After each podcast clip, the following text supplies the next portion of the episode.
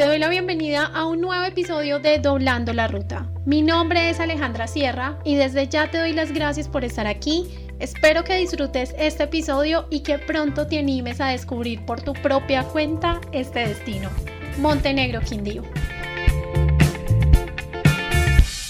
Antes de iniciar este episodio, me gustaría contarte que dentro de la Declaratoria del Paisaje Cultural Cafetero sobresale la zona urbana de este municipio y esto en razón a que la población aún conserva su relación directa con el entorno y con la escala humana y son esos valores los que se ven reflejados en los trazados urbanos y en el mantenimiento de los elementos constructivos y ornamentales que caracterizan a todo el eje cafetero. Ahora sí, vamos a lo que vinimos, vamos a Montenegro. ¿Cómo llegar a Montenegro?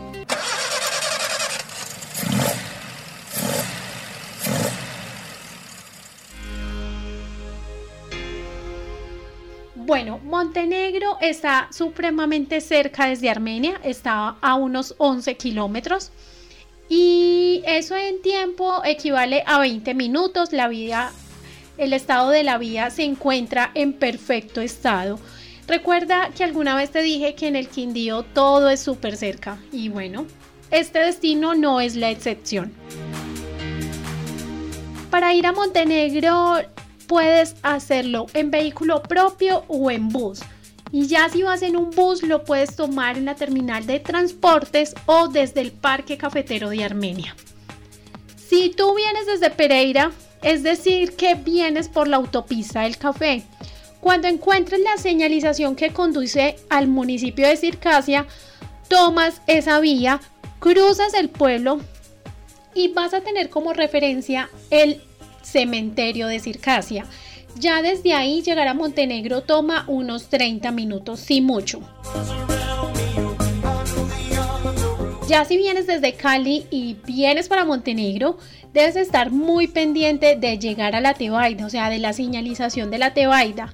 Cuando veas esta señalización, sin necesidad de entrar al municipio, pilas con este dato, no hay necesidad de entrar a la Tebaida para poder ir a Montenegro.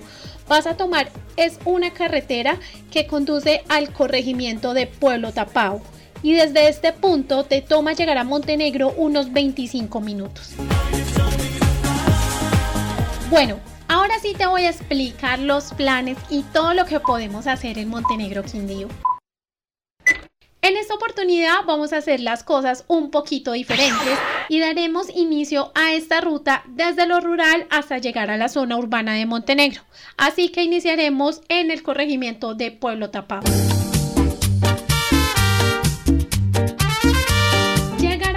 Tapao es supremamente fácil, es muy cerca, se puede llegar desde Armenia, desde Montenegro o desde la Tebaida. Pueblo Tapao es supremamente alegre, el clima es caliente y cuando digo caliente me refiero a que la mayoría de veces son días soleados. Mis días favoritos, o sea, Alejandra Sierra ama los días de sol con locura las noches en Pueblo Tapao son súper frescas y allí lo que uno puede encontrar es una oferta muy variada en gastronomía. Aquí te voy a empezar a antojar. Empanadas, arepas con queso, mazorcas, chorizos, picadas.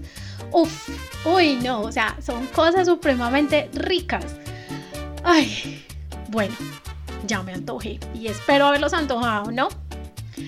Bueno, después de esta descripción sabrosa de polo tapado, voy a mencionarte un plan que puedes realizar muy cerca de este corregimiento y es visitar el paraíso del bambú y la guadua. Este lugar está ubicado en la finca La Esmeralda. Allí vas a poder aprender sobre los beneficios que ofrece el bambú para el medio ambiente. Podrás también conectarte con la naturaleza porque es un lugar que está rodeado de verde en donde se encuentra una de las colecciones más grandes de bambú en Colombia. Allí puedes realizar recorridos agroecológicos, avistamiento de aves, recibir talleres teórico-prácticos y también puedes adquirir artesanías elaboradas en guadua o en bambú.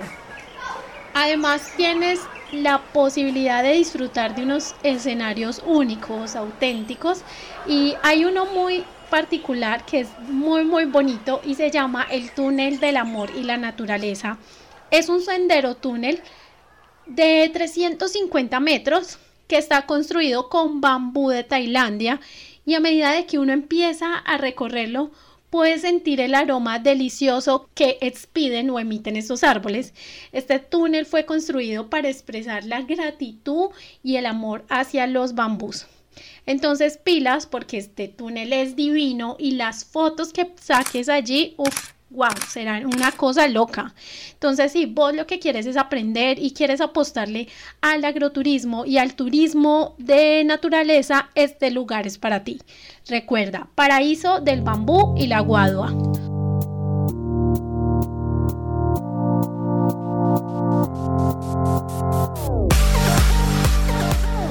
Ok, ahora vamos con un plan para los más intrépidos y aventureros esos que no le temen a nada.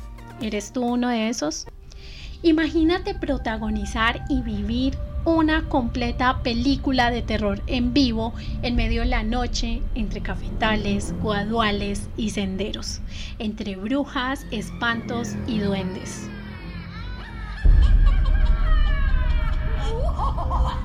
Si quieres poner a prueba tu adrenalina, te invito a conocer Inframundo Inframundo es un parque temático alusivo al terror en donde se combina el cine y el teatro y donde vas a poder interactuar con 23 actores en escena que representan los mitos y las leyendas de la región. Allí hay diferentes obras, las cuales están enmarcadas en temporadas. La primera temporada es Cacería de Brujas y la segunda temporada es Inferno, la rebelión de Lilith. Si te atreves a entrar, prepárate para un recorrido de 50 minutos en donde vivirás una experiencia escalofriante y donde encontrarás seres del inframundo. Recomendación para visitar Inframundo. Realizar de manera previa tu reserva y estar dispuesto al susto y a la emoción y la adrenalina que se puede sentir allí.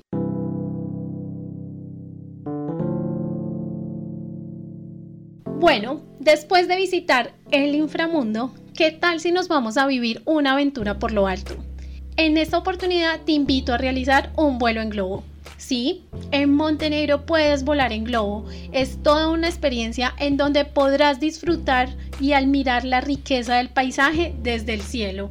La experiencia de hacer un vuelo en globo en Montenegro Quindío te brinda la posibilidad de divisar verde hasta donde te alcance la vista. Sobre los vuelos en globo, te cuento que se realizan en las primeras horas de la mañana porque es a esta hora donde se dan las mejores condiciones meteorológicas para el vuelo. Durante este plan participas del proceso de inflado del globo, el cual dura unos 30 minutos, y una vez en el aire realizas un vuelo de unos 45 o 50 minutos y llegas a una altura de 5500 pies, donde sin duda alguna vas a poder tener una vista inigualable. Dato importante, realizar reserva. ¿Listo? Para que lo tengas muy, muy presente. Yo nunca he volado en globo, pero yo estoy segura que este es uno de esos planes que se vuelve toda una experiencia y que pone las emociones a flor de piel. Y seguramente es porque desde arriba los problemas que nos atormentan en la Tierra han de ser mucho más pequeños. Así que este es uno de esos planes que de verdad deberíamos realizar por lo menos una vez en la vida.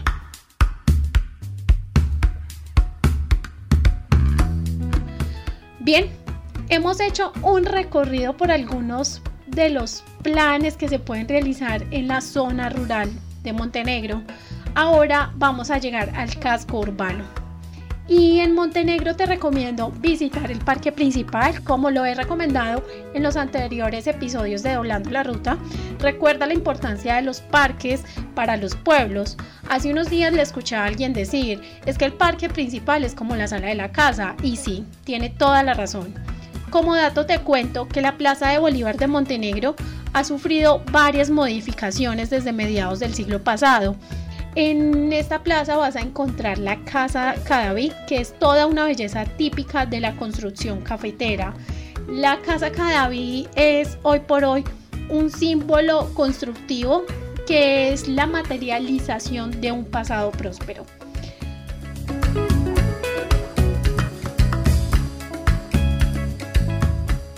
Otro plan para hacer en Montenegro es realizar una ruta por diferentes establecimientos comerciales, especialistas en bebidas, postres y otras recetas que tienen como base el café. En estos lugares vas a poder disfrutar de tertulias alrededor de una muy buena taza de nuestro elemento icónico, uno de los elementos más icónicos que es el café. Durante esta ruta puedes también encontrar diferentes ofertas de gastronomía y artesanías elaboradas por locales de este municipio.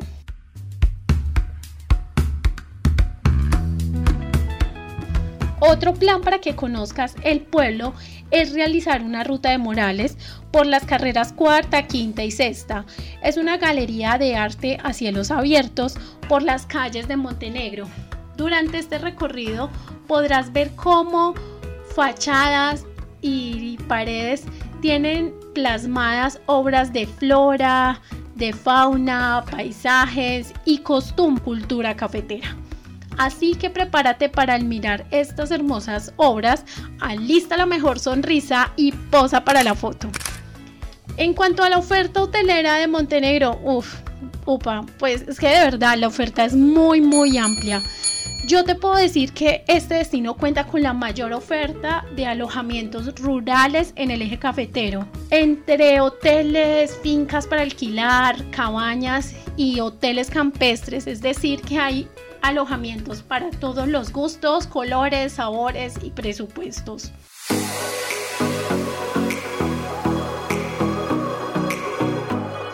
Y bueno, no podría finalizar este episodio sin hablar de este lugar que, uff, no, o sea, de verdad, lo que yo siento por este lugar, el Parque Nacional del Café.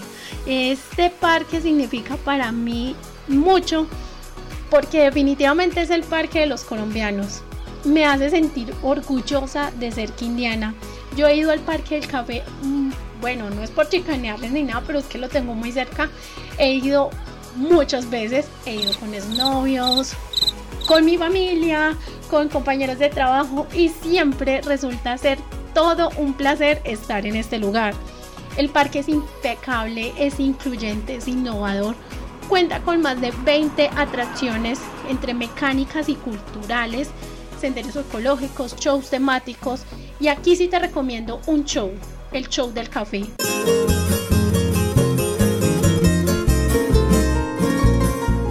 Es un espectáculo que a través del baile te muestra las maravillas de la cultura cafetera y la grandeza de Colombia. Me plantaron unas manos de un en un surco de mil bolsas que siempre en este parque encontrarás también una variada oferta de restaurantes, cafés, helados, golosinas, tiendas de recuerdos y artesanías. Si quieres ir a este parque, disfrútalo al máximo. Es necesario disponer de un día entero e ir en ropa cómoda, muy, muy cómoda. En lo personal, prefiero visitarlo en temporada baja o entre semana. Pero si definitivamente la única temporada en la que puedes ir es temporada alta, te recomiendo llegar con tiquete de ingreso. ¿Listo?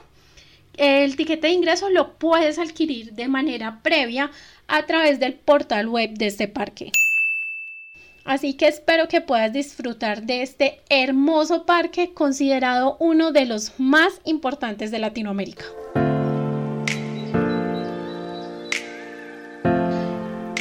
Bueno, creo que estamos ya llegando al final de este episodio, pero antes te quiero extender una invitación y es a realizar un turismo sostenible que impacte de manera positiva en los locales, preservando y conservando la autenticidad de los territorios. Así que aprovecho para recomendarte el Decálogo del Viajero Responsable. El Decálogo del Viajero Responsable es una guía o una serie de pautas para que como viajeros hagamos un aporte positivo para poder avanzar hacia un turismo más responsable y más consciente. Bueno, después de este momento reflexivo, ¿qué opinas pues de los planes de Montenegro? ¿Has visitado en alguna oportunidad algunos de los lugares que te mencioné? ¿O qué tal si me cuentas cuál fue el lugar que más te llamó la atención y que esperas conocer muy pronto? Recuerda que me puedes seguir en Instagram, eh, aparezco allí como arroba doblando la ruta, que este episodio dedicado a Montenegro y los demás episodios los puedes escuchar a través de tu plataforma digital favorita. Te doy las gracias por estar aquí, por llegar hasta el final de este episodio, gracias por escucharlo. Gracias por los comentarios, por las sugerencias. Si vos supieras lo que yo siento cuando alguien me dice, ay Ale, te estoy escuchando en este momento, yo soy como, ¿qué? ¡Ah! ¿En serio? ¡Wow! Es una alegría supremamente infinita. Así que si vos me quieres hacer muy feliz, pues ya sabes qué debes hacer. Entonces, no siendo más por hoy o por este episodio, Chao, chao. Te envío un abrazo digital desde el eje cafetero de Colombia y nos escuchamos pronto en un nuevo episodio.